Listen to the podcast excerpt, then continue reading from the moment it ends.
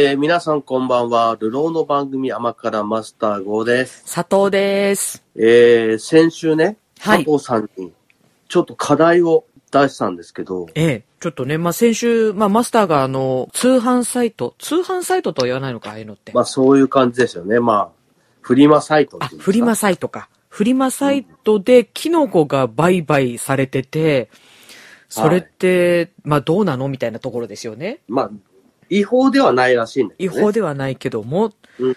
まあ、専門の方から見たらどうなんだろうかっていうところで、うんうんうんまあ、大西先生にちょっとその話を聞いてみたんですよ。はい。そしたらですね、まあ、そのキノコというのは、まあ、あもう絶対食べられないっていう毒キノコもあれば、はい。食べられるキノコと美味しいキノコとあると。はいはい。で、食べられるキノコっていうのは、体力差があるんだよということで、ある人にとっては、おー食べられる、全然大丈夫、なんともなかったよ。っていうキノコが、他の人が食べると、ちょっと体調を崩しちゃったりだとか、そのあー体に変化が出ると。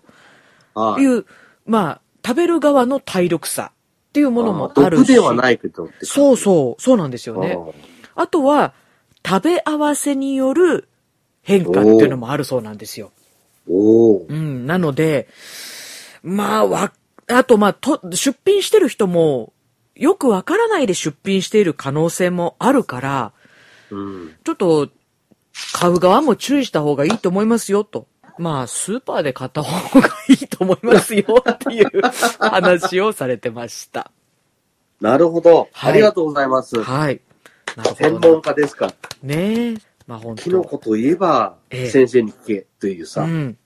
やっぱ、キノコは難しいからね、っていう話はやっぱされてましたね。ね、うん。そうだよね。先生のお言葉をいただけて、ええ。えー安いからとかですねうん。取りたてだからとかね。うん。で、簡単に手を出しちゃ、やっぱりまずいんだなっていうのはよくわかりました。はい。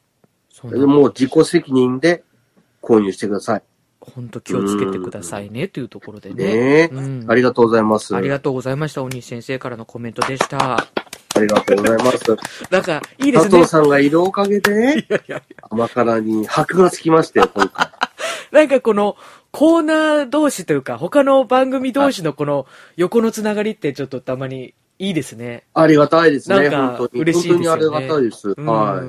じゃあ、とりあえず今日の話題、僕あんまり考えてなかったんだけど、はい。先日ね、コップなんとかってあ、イギリスでさ、あって、環境問題なんか。うん。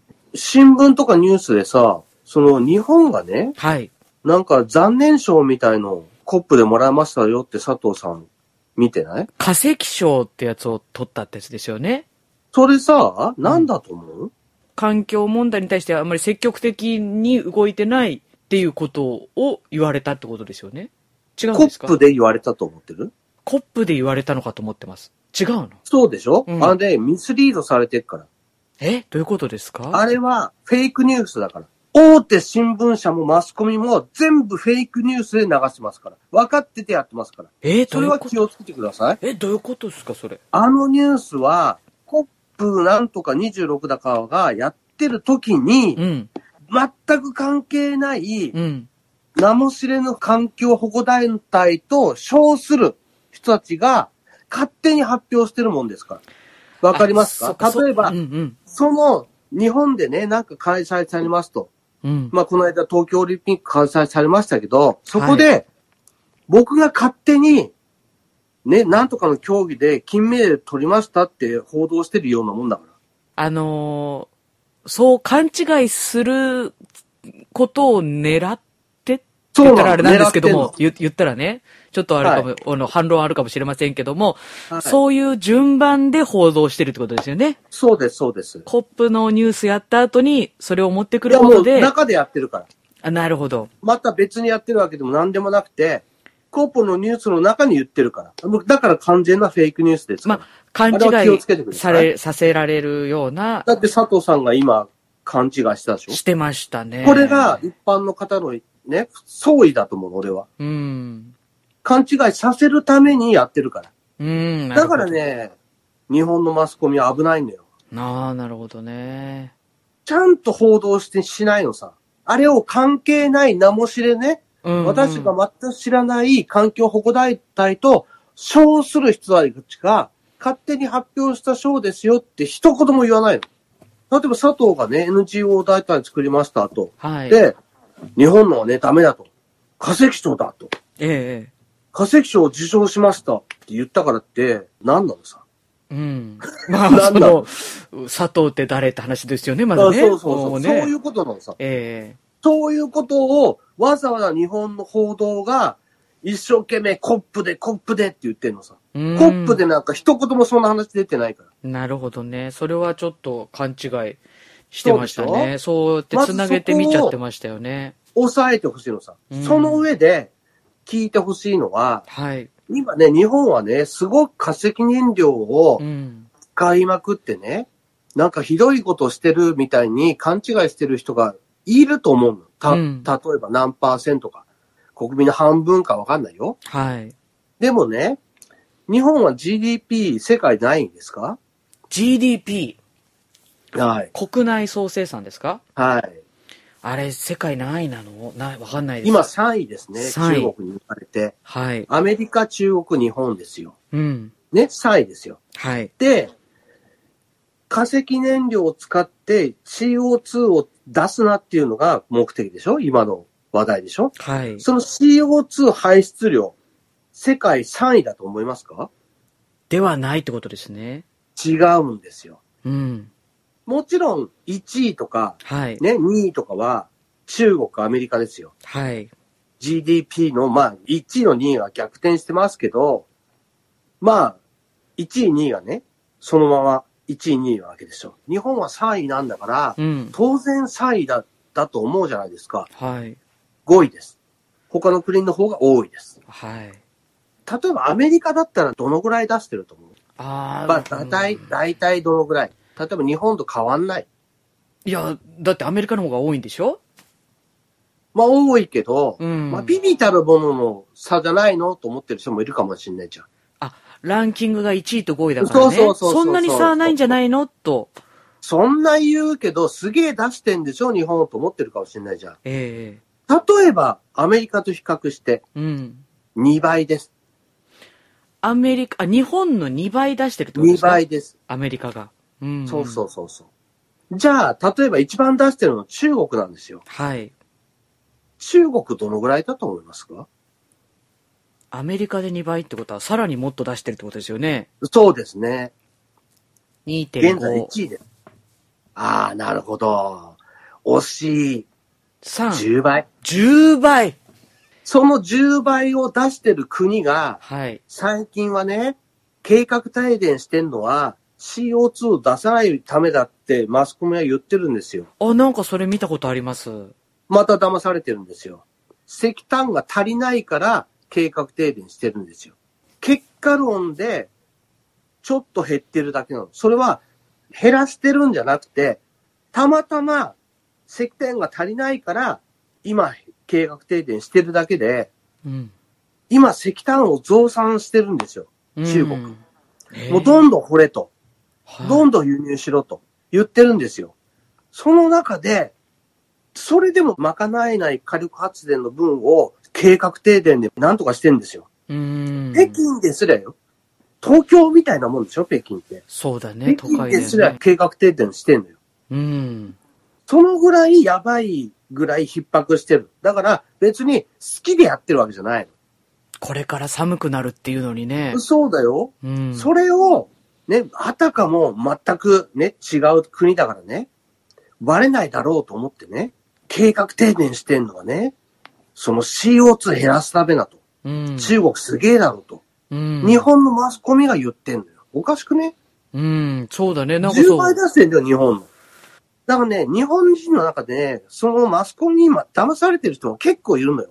そこは自分で調べろよと思う。うん。じゃあ、どのぐらい出してんのよって調べればわかんだから。例えば、今日本5位だって言ったけど、その上のランキングのとこだって、だいたい日本の1.7倍とか出してんですよ。3位とか4位とか。3位とかうん4位とか。うん。ね、日本は、その、なんで、じゃあ今、その CO2 の排出量が多いかっていうと、はい。原発止めてるかなんですよ。まあそうですよね。火力発電所。そうです、そうです。うん。以前の震災前の動いてた原発が54基です。ね、今9基くらいしか動いてないのかな？じゃあね、その原発50何基で動かしてた日本の電気の何パーセントだと思う？それも知らないでしょ？わかんないですね。ちょっと考えてみて。原発をね、動かして電気作ってたんだ。54基も。うん。日本はどのぐらいの電力をそれで賄ってたでしょうか？ほぼほぼ賄ってたんじゃないですか？ブーブー。違う。24%ぐらいかな。じゃあそれ以外30%ないは、あれですか？あ、それこそ火力発電であったり、そうです。風力とか？風力とかは多分ね、2%ないぐらいです。あ、じゃあ火力か。ほぼ火力ですね。あ今一生懸命頑張ってメガソーラー作って問題なやつもあってるけど、あ。うん。これでも10%ないのかな。あそれをなん今とか20%に増やそう。要するに、のはい。原発をね、止めた分をなんとか賄おうとしてんのさ。うん。それもかなりやばいぐらいの量なのさ。はい。それをね、今なんとかしようとしてるんだけど、もうね、今の現状で言ったらなんとかできない量なのさ。電気の量が足りない。まあ、それが足りないのもあるけど、もともと火力で、まあ、石炭なのかガスかなのかはあるよ。最近ガスが多いからさ。うん。北海道もね、あの、例のガスの発電所ができたからさ。はい。でも、その、結局火力が大きいのさ。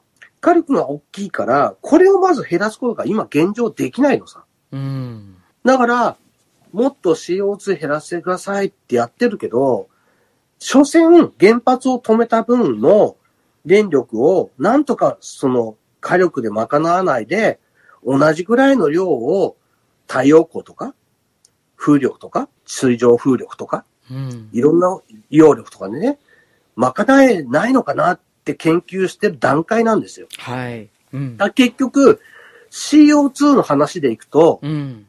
結果変わらないんですよ。みんな勘違いしてるの。原発が動いてない分、ちょっと火力が増えたと。はい。当。然ね。ええ。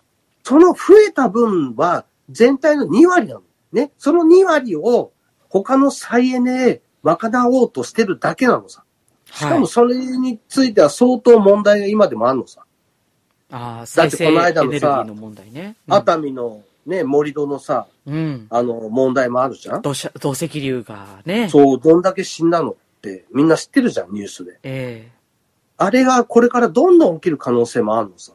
開発っていうか、もっと増やしていくっていうことになればね。うん。それどうすんのっていうことを全く検証しないし、全く法律整備してない状態で、やれ増やせって言ってるけど、うん。全くどうにもなんないのさ、今。うん。しかも、それを一生懸命増やしたとこで、元の状態に戻るだけで減らしてないんだよ。ああ CO2 がはいね、増えたよっていうのは、少なくとも原発を止めたからなの。うん。それを元の状態まで戻すことしか今の日本にはできないの。うん。だって今から火力発電所もっと減らしましょうなんて言ったら、もうみんな電気使わないでくださいだけだよ。今だって節電してるでしょ。結構日本人って。うん。日本人って他の国に比べて節電の意識高いのさ。そうかい。だから、むしろ日本って生産量の割に電気を使ってないのさ。他の国に比べたら。だから CO2 が少なくて済んでんのさ。日本の生産量から言ったら、他の国にやったら、こんな数字じゃできないのさ。うーん。だからみんな一生懸命、普通の生活の中で一生懸命節電とかして頑張ってるから、この電力で済んでんのに、うん。もっと電力減らせっていうことになるわけさ。はい。これからもっと電力減らすことってできる？まあ、どうなんだろうな。ちなみにね、はい。あの、僕、太陽光のコーチ昔やってたんですよ。はい。何件か、あの、まあ、家につけたりね、施設につけたりして、やってたんですけど、去年かな、おとしかな、何十年ぶりかにそこに、あの、ちょっと行きまして、ええ。お久しぶりにお話聞いたんですよ。うん。30年ぶりぐらいかな。で、工事やって、結果どうでしたって聞いたっけ、うんまだ元取れてないと。30年で？30年で。まだ赤字だと。ええそうですか。いやでも、かなり前だったら、それこそ、その補助とかもあったんじゃないですか？そんなことかなり前で補助があっても赤字なんですよ。そうですか。はい。ちょっとそれは意100万外。補助あったんですよ。その家も。100万。はい。300何十万かな結局、まあ金利もあるからね。うんうん。で、100万補助を受けて、今ね、100万ようやく来たところだって。赤字額が。赤字額が。まだあトントンまで持ってきてないんだって、30年で。あー、そうですか。なかなかかかりますね。それはね。すごいかかる、ね。だからもう多分、多分この、このまま使えないから、回収をしなきゃなんなかったり、まあ、ところどころ使えない部分もあるから、直さなきゃなんないとなったら、また出てくものがあると。うん。そしたら、もう絶対にプラスにはならないだろうって言ってました。その個人宅につけてる太陽光パネルに関してですね。はい。ああ、そうなんですね。まあ、あのこの状態で、うん。さ、例えば普通の個人の人にね、太陽光パネルどんどん増やしてね、なんとか、その、世界に貢献してくれって言われて、うんそんな余裕あるかい？みんな。まあ、今の場合はあれですかね、その、まあ、その、環境にっていうのもそうかもしれないですけどい、や、でも当時だってその、その人はうん、プラスになると思ってやってたわけじゃないんだよ。すごいエコな人なの、その人。あ、そうなん。わざわざ東京からね、うん。北海道に来てう、んしかも田舎のね、道東に住んで、もう、釧路市内から見てもかなり田舎ですよ。そういうところに住むぐらい、エコの考え方を持ってて、移り住んだ人なんだけど、それでも、まあ赤字だよと。はプラスにはなんないよと、このままと。あはい。もう自己満足でやってるだけだからねって言ってました。うーん。その自己満足のために何百万も払えるのかっていう話ですよ。彼は払えたんですよ。はい。でも俺はね、社会に多少貢献してると思ってるから、このままね、プラスにはなんないだろうけど、いいんだと。うん。よかったんだと。でもその、ご自宅につけてる太陽光パネルで、自宅の電気っていうのは、賄えてるってことですか？まかたえてないから赤字なんです。あ、全部は賄えないんですね。無理ですね。だって、、うん。電気を使うのは大体夜なんですよ。はい。夜は発電しないんですよ。蓄電みたいなことにはならない。蓄電するためにはまた相当な費用がかかるんですよ。なるほど。そんなね、簡単じゃないんだな、電気。だからみんながね、想像してるのって、そういうさ、発電したのを夜ね、使って、プラスマイナスゼロぐらいだったら、ね、いいんじゃないって言っても、月1万や2万ですよ。例えばね、うん。プラマイゼロになったとしてもね、はい。何十年かけて返すのさ、300万とかを。うん、まあまあそうですよね。うん。普段の電気代ってことを考えるとね。う、うんんうん、うん、うん。だから、バイデンのことを考えるんだけど、バイデンだって最初の10年ぐらいしか高く買い取ってくれないのさ。ああ、そうなんですか。はい。しかもそれも最近減ったのさ。で、今は多分ね、えーと、買うのは20円ぐらいだったと思うんだ。20何円だと思うんだ。売るのはね、10円ないかな。そういう感じ。そうですか。だから、昼間売ったとしても、夜使う分で赤字になるのさ。搭載する分は出てくるけど、さほどなんだよね。思ったほどじゃないのさ。そうですか。うんまあでもね、それこそ。コンデンサーつけたりとか、うんそのバッテリー、大型バッテリーとかをね、家にドーンって。もうこんなちっちゃいの置いてあってもしょうがないからさ。うん。もうなんかもう、どでかいやつをさ、その、例えばボイラー置くみたいなさ、うん。置いたとしてさ、まあこれでなんとかね、蓄電してと思っても、それだって、言っとくけど、こんなちっちゃいバッテリーみたいな、こんなちっちゃいって言うとパソコンの、まあパソコンディスプレイぐらいかあなそのぐらいのちっちゃいもので、うん何十万もしますから。蓄電のバッテリーね。で、部屋にさ、ドーンって置くようなものをさ、うん。置けるぐらいのバッテリーだったらいくらすると思う？そうですね。はい。なんかね、意外とみんなね、電気って見えないから勘違いしてるんだけど、ええ。ままならないよ。ままならない。発電、その自家発電だってままなってないしう、ん。すでにね。うん。だって実際に僕やってたし、で、電力効率と悪いの僕知ってるし、ああ、効率が悪い。例えうん。太陽浴びるじゃん、どんどん。はい。浴びれば浴びるほど電気発電すると思ってるでしょ？うん。発熱したら電力効率落ちるんだよ。うん？いっぱい太陽が照り続けている。浴びれば浴びるほどうん。発電効率が落ちていくんだよ。ええあ太、陽光パネルって。そうなんだ。そうなの。あら。で、ちなみにね、30年使った人の話だと、20年経たないで、あの、完全に発電効率が落ちちゃって、うん。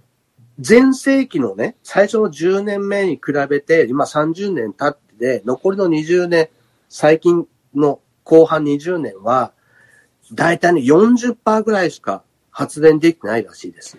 太陽光パネルの消耗というか、そういうのもまあるそういうパネルだけのほ消耗なのか、他の機器もあるのか、線路かなのか、それわかんない。わかんないんだけど、はい。結果、発電量はだいたい半分ぐらいまで落ちてるそうです。あー40何パーぐらい。そそれはちょっとあれだね。想定外なのかな。だから余計に最初の計算よりもいかないのさ。うんうんうん。で、例えば北海道だと雪降るじゃん。はい。ちょっと積もるじゃん。うん。全く発電できないらしいです。だから、ももしこれからね、やるんだとしたら、屋根の上にはつけない方がいいよって言ってました。どこにつけたらいいんでしょうね。まあ庭とかにね。それは自手の分で。届くところにつけて、雪を自分で雪下ろししないと、あもうダメですと。あ、なるほど。あと、普通のさ、屋根こういう傾斜の屋根につけるの大変なんだって、はい。結局。まあさ、うん大変なのは知ってんだけど、俺も。うん。大変だから、家を建てるときにコンクリートとかで真四角のビルみたいなやつを建てて、屋上に上がれるようにしてね。でそこに課題をつけて、あ普通にソーナーパネルつければ、隙間も作れるから、風が当たるじゃん。そしたら発電効率が下がる分をさ、少しは補えるじゃん。冷えるから。あ。うんうん。そういうやり方もしなきゃないし、さっき言ったその雪も問題も北海道はあるし、うん。これが難しいのがね、田舎に住んでる人だから、はい。あの、まあ、天気良くて雨降ったりするじゃん。うん。そしたらね、その虫とかがいっぱい飛んでくるんだけど、うん。その虫が水面だと勘違いするんだって、あれ。おー、見えるんだね。虫の目にはそうやってね。目には、そうんうんの光ってる、キラキラ光ってはい。るものが水面に見えるみたいで、そこに卵をどんどん産もうとして寄ってきて、うん。瞬時に焦げちゃうんだね。虫にしたら相当熱いわけじゃん。そうだよね。パネルがさ。うん。だその虫の処理も一生懸命しないと発電効率がどんどん落ちると。おー、それはわからんね。やってみないとね。やってみないとわかんないのもあんのさ。だから俺だって、俺は工事はしてるけど、はい。管理はしてないしさ、今えやめちゃってるから当然管理手出してないしさ、その発電効率落ちた理由はわかんないし、うん。そのやってる間の、だから冬はほぼね、発電しないんだって。あ、まあ、雪積もっちゃったらね。まあそれもあるし、雪が積もってなくても曇りの日が多いわけじゃん、結局。まあ、釧路はでも晴れてるけどさ。でもそれは、あくまでも それもだから、イメージでしょ俺たちのさ。うん。晴れてるから大丈夫でしょと思ってるわけでしょ晴れてるでしょ。そうでもないんだって。あ、そう？うん。だって現実に30年発電してる人が、冬はほぼできねえっつってんだから。あそれはちょっと意外だね。だから、夏場だけ、ほぼね、4月か5月くらいから、10月くらいまでかなって言ってた。いや、夏の方が切りかかってるからさ、発電効率良くないのかなっていうイメージでしたけどね。で、別に発電効率って、その日が当たってる間ずっとできるわけじゃなくて、はい。例えばさ、太陽光パネルがぐーって回るわけじゃない太陽に向かって。うん。一番ある程度当たるであろうところに向けてるわけさ。あ、あれだね。多分冬は晴れるけど、太陽の角度の問題なんだろうね。まあ、それもあるかもしれうんないね。うんうん。うん。で、そうなると、やっぱり、平日の昼間だって、その手でこうやって動かすわけじゃないから、はい。平然ね、3時間分ぐらいなんだって。4時間あるかなって言ってた。だから24時間のうちの4時間ぐらいしか発電しないと思っておいた方がいいと。うーん。で、それ、がちょっと雲でもね、太陽さんにかかってたら、その時間にね、うん、もう全く発電しないと。そういうレベルのものだからねって言ってた。はあ。だから自分も、そのやるときはそんなものだと思ってなかったし、はい。その工事やるときに俺がね、一生懸命勉強して説明した、こういう風でね、熱くなったら発電効率落ちるしとか、うん、そういう説明を覚えてるけど、実際やったらもっとひどかったと。ただそれは不満はあるけど、誰のせいでもないと。これはもう太陽光パネルを、まあ、屋根につけるっていうね、選択をした自分の問題だし、うん。もう諦めるべきことだと。もっと、そう、例えばそのね、傾斜をね、何段階つけて、風が通るようにして、地面に置いてね、はい掃除もできるようにしてやったらもうちょっと良かったかもしれないけど、まあそうはいかなかったからね、みたいな。だから普通の家で発電するって、それがプラスになるようなことはないだろうって言ってた。そっか。なかなかこう、イメージと現実との差がありますそうなんだね。うん。今、そういう話がどんどん出てるけど、うん。もう実際やってる人にしたら、無理だろうって言ってた。そっか。うん。だって俺だって無理なんだからって。うん。一個人でやってて無理なのに、それを国民のね、みんなの分を何とかしようとか、それ無理に決まってるよって言ってた。今、ソーラーパネル増えてますけども、うん。実際の発電量っていうのは、なかなか難しいってことですね、これね。そうみたいなね。だから何何らかのもっと新しい発明がないと、もうこれでなんとか、そのね、安定した。まあ、電気ってさ、絶対来るもんだと思ってるでしょ、みんな。だから使ってるわけじゃんはい。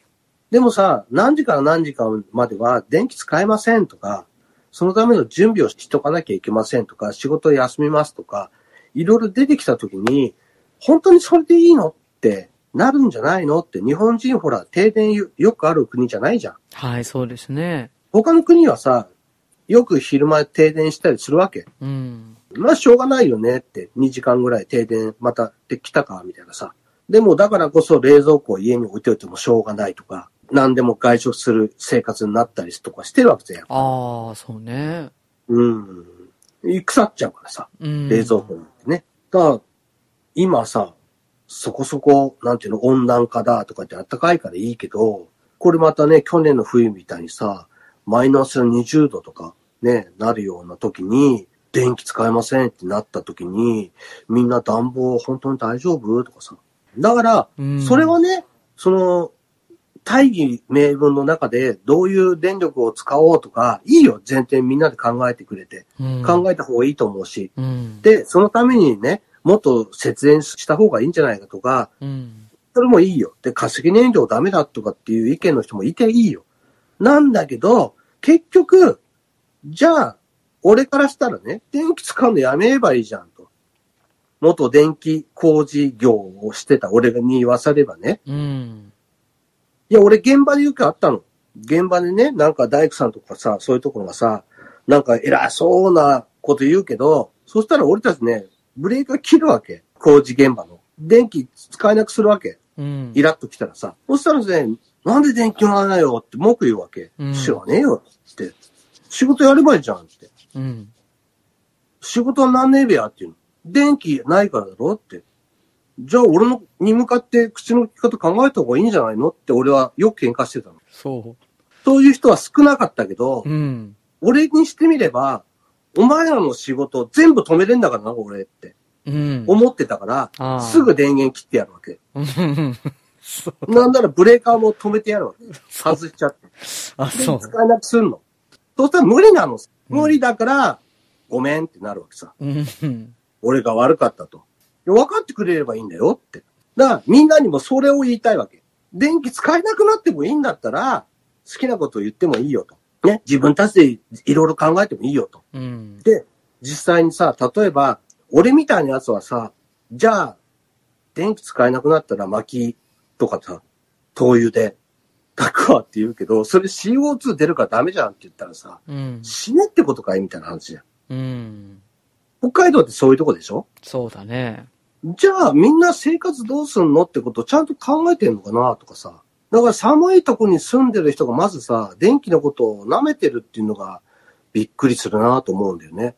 うん舐めてるっていうかね。その発電方法のことをとにかく言ってる立場にあんの俺たちって。生き死にかかってんじゃないのって。うんじゃあ電気止まった時に、俺たち CO2 排出しないために死ぬわってなるのって。自分の命かけてまでね、地球のために頑張れんのって。うん。そういう人はいいよ、やっても。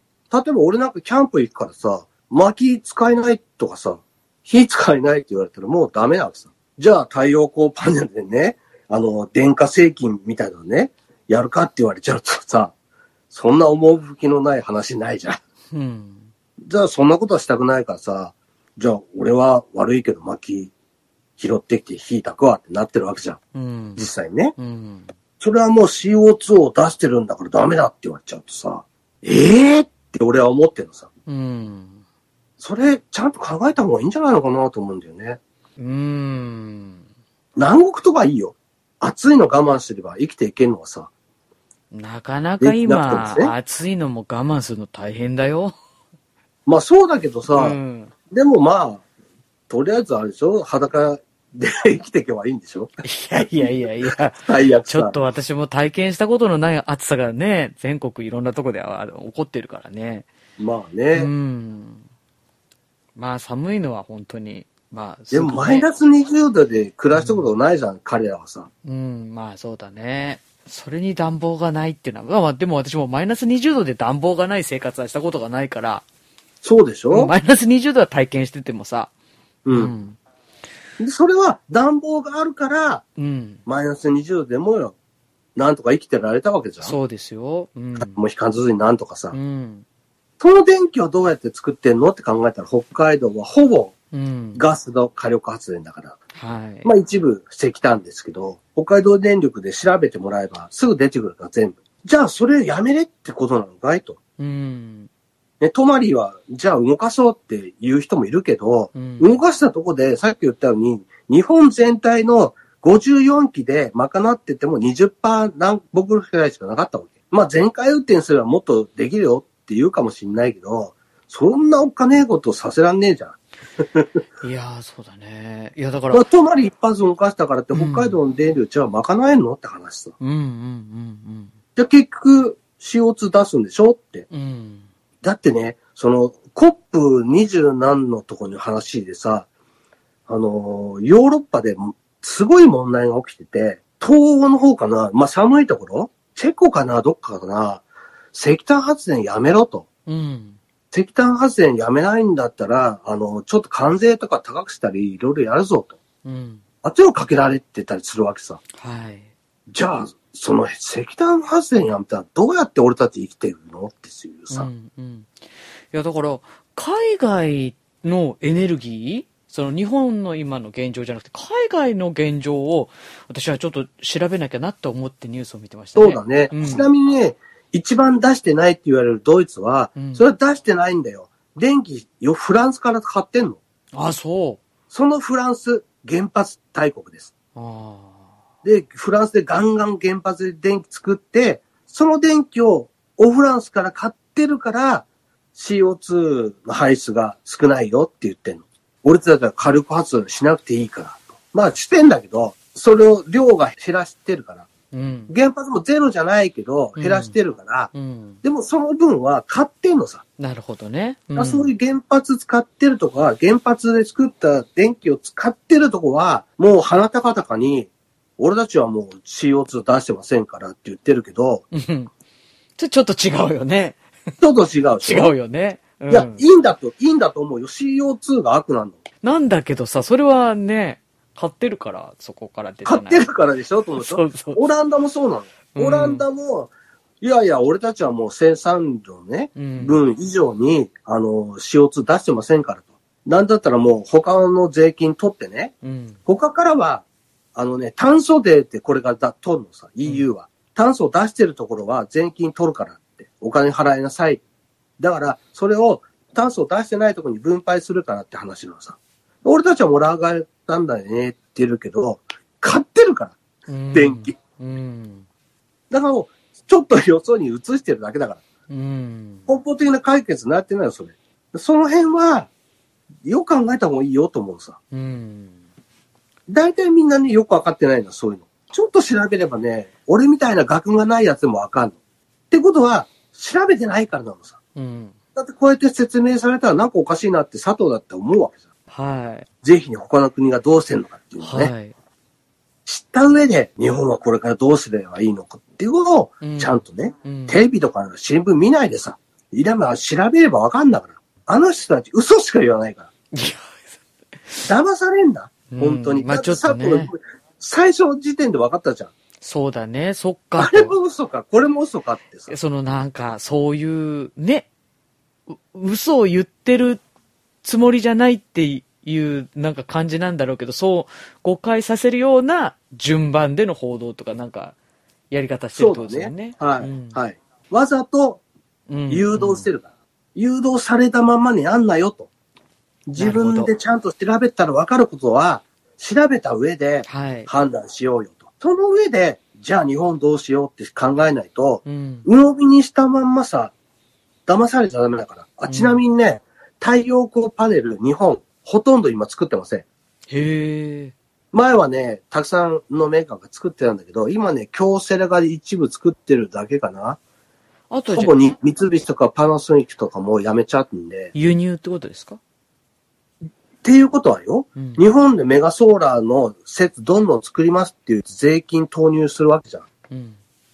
そしたらそれ全部外国に出ていくんだよ、そのお金。うんうんうん。いいの？それで、と。そして、どうも、ね、太陽光で自然、ね、再エネもっと利用させなきゃとか、原発止めなきゃって言ってる人、どうも、そういう国と関わりある人多くない？と。うんあれ大丈夫？なんか、お金なんかもらってない？ってさ、ちょっと勘ぐりたくなるよね。わかる？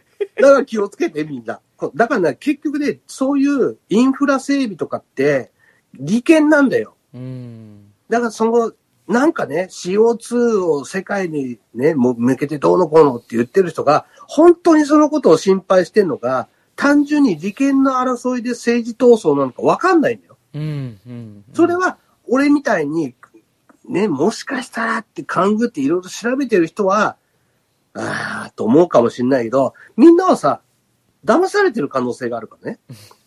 全部分かった上で、それでも、ね、世界のために、ね、俺たちの金をね、血税をね、他国に売り渡さないとうん。思ってるのかさ、それとも高くてもいいから、やっぱり日本の企業でやってほしいっていうのかさ、こういうことはね、非常にデリケートなんで、はい踏み込みづらいんだけど、はい。でもね、考えなきゃなんないのは自分たちだからね。はい。それを人に任せてるから今こんなことになってるからさ。うん、そうですよね。一応ね、このことはこれ以上話しないけど、このことだけラジオで入れといて。世界的には2030年氷河期来るっていう論文も普通に出てます。この温暖化温暖化とか言われてるけど、言ってるけど、2030年には氷河期が来て何十億人って死ぬ可能性がありますよっていう論文とかも出てますから。うーん、そうなんだ。それが正しいかどうかはその時になってみないとわかんないけど、そのことを言っちゃったら CO2 が本当に悪いかどうかは、その時になってみないとわかんないんだよね。うん。ちなみに佐藤さん、はいあ、いや、いいわ。この話は後でする。今日はこの辺で、なんだっけあの、おまけで。おまけでね。はいはい。じゃあ、おまけの方は Spotify のみんな聞き方で、たいかったらおまけをね、 Spotify で放送終了した翌日とかにですね、はい。あの、公開される予定ですから。多分配信されると思います。ちょっとね、みんながね、気になる話をしますんで。はい。気になった人は、え、氷河期ってどういうことと思った人は、えーおまけの方を聞いてもらいたいなと思います。Spotify ね、登録してくださいね。はい。それでは皆さん、さよなら。さよなら。